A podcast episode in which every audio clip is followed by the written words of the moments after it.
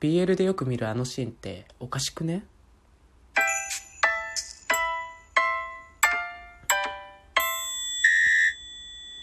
はい、どうも皆さん、こんにちは。20歳現役大学生、ピチピチゲイこと、ともと申します。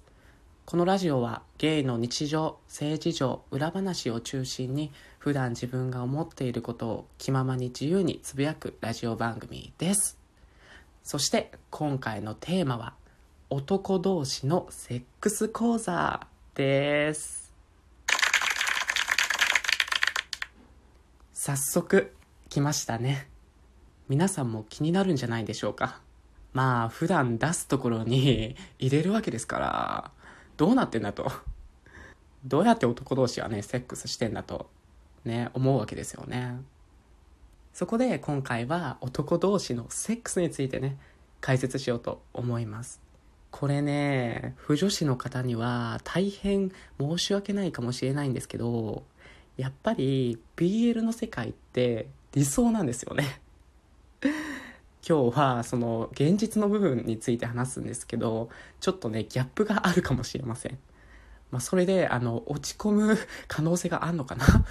あるかもしれないのでそれはねちょっとご了承ください。では早速解説していこうと思うんですがその前にねちょっと簡単な用語のおさらいをします。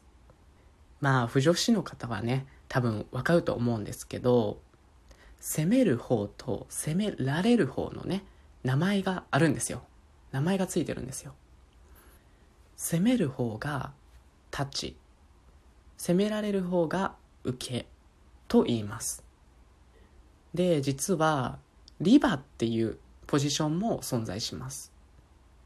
リバっていうのはリバーシブル。つまりどっちもいけるっていうことですね。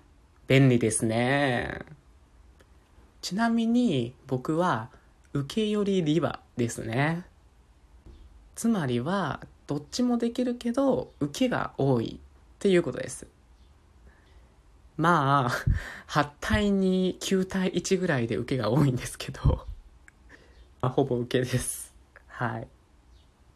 なんかねやっぱり年上の人とね関わることが多かったらなんかね自然とね受けをすることが多くなるんですよ。ちょっとね年上をね掘ることがちょっとねイメージつかなくて自分の中で。大体掘られますね。はいそれでねゲイの人って基本的に出会いアプリとか SNS とかを使ってあのゲイの人に会うんですけど、まあ、出会い系アプリのねプロフィールの項目にポジションっていうのがあるんですよ。でそこで、えっと、受けとか立ちとかリバとか浮き寄りリバ立ち寄りリバとかって書くんですよね。それでちょっと相性のいい相手を見つけるみたいな感じですね。で実はもう一つ特殊なポジションがあるんですよ。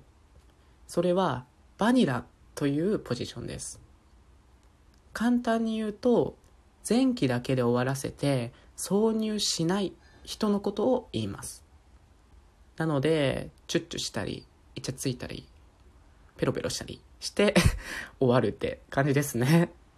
案外ねバニラ派っていう人もね結構多いんですよね。なんでバニラっていうのかは全然わかんないですけどペロペロしてるからなんですかね。はい失礼しました。失礼しました。まあこれでね用語の解説が終わったということで本題に移りましょう。男同士のセックスはどうやってするのかということなんですけど BL と大きく違うのは挿入する前の部分ですね。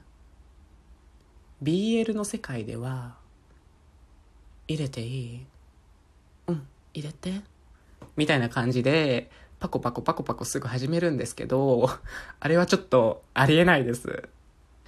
なぜかというと準備がめちゃくちゃ必要やからなんですよ。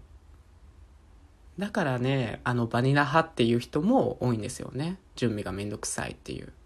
その準備のね具体的な内容なんですけど大きく2つありますまずはお掃除です皆さんご存知、まあ、肛門からはあのウンティが出てくるじゃないですかやっぱねうんティーだらけなんですよ。うんティーがへばりついてるわけなんですよね。そのね、へばりついてるうんティーをね、ちょっとね、洗わないといけないです。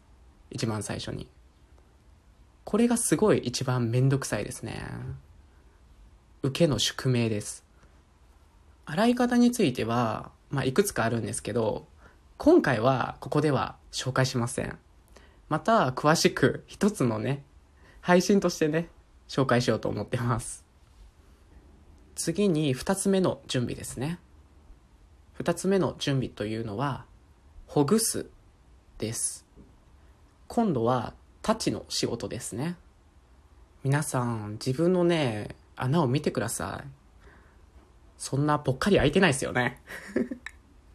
そんなね、普段からね、開いてたらね、うんっていうかポコポコ落ちちゃうわけですから、ね、閉じてますよね、普通。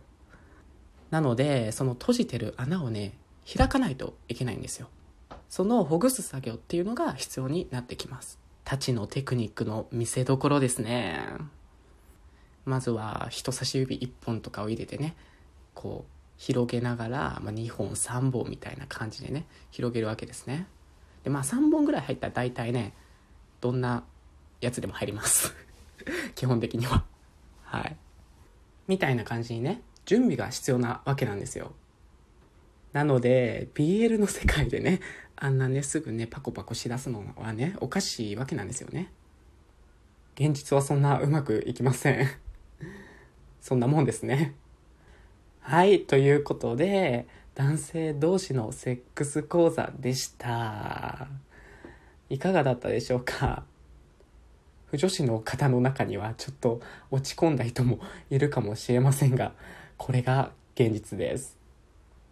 まあね、こうやってね、安心安全なセックスをね、楽しんでるわけですね。まあこんな感じにね、これからもね、放送していくと思うんですけど、よかったら、クリップボタンを押してチャンネル登録してほしいです。最後まで聞いてくださった皆様、ありがとうございました。よかったら、いいね、連打をお願いします。では、今日はここで終わりにしようと思います。皆さん、ありがとうございました。バイバーイ。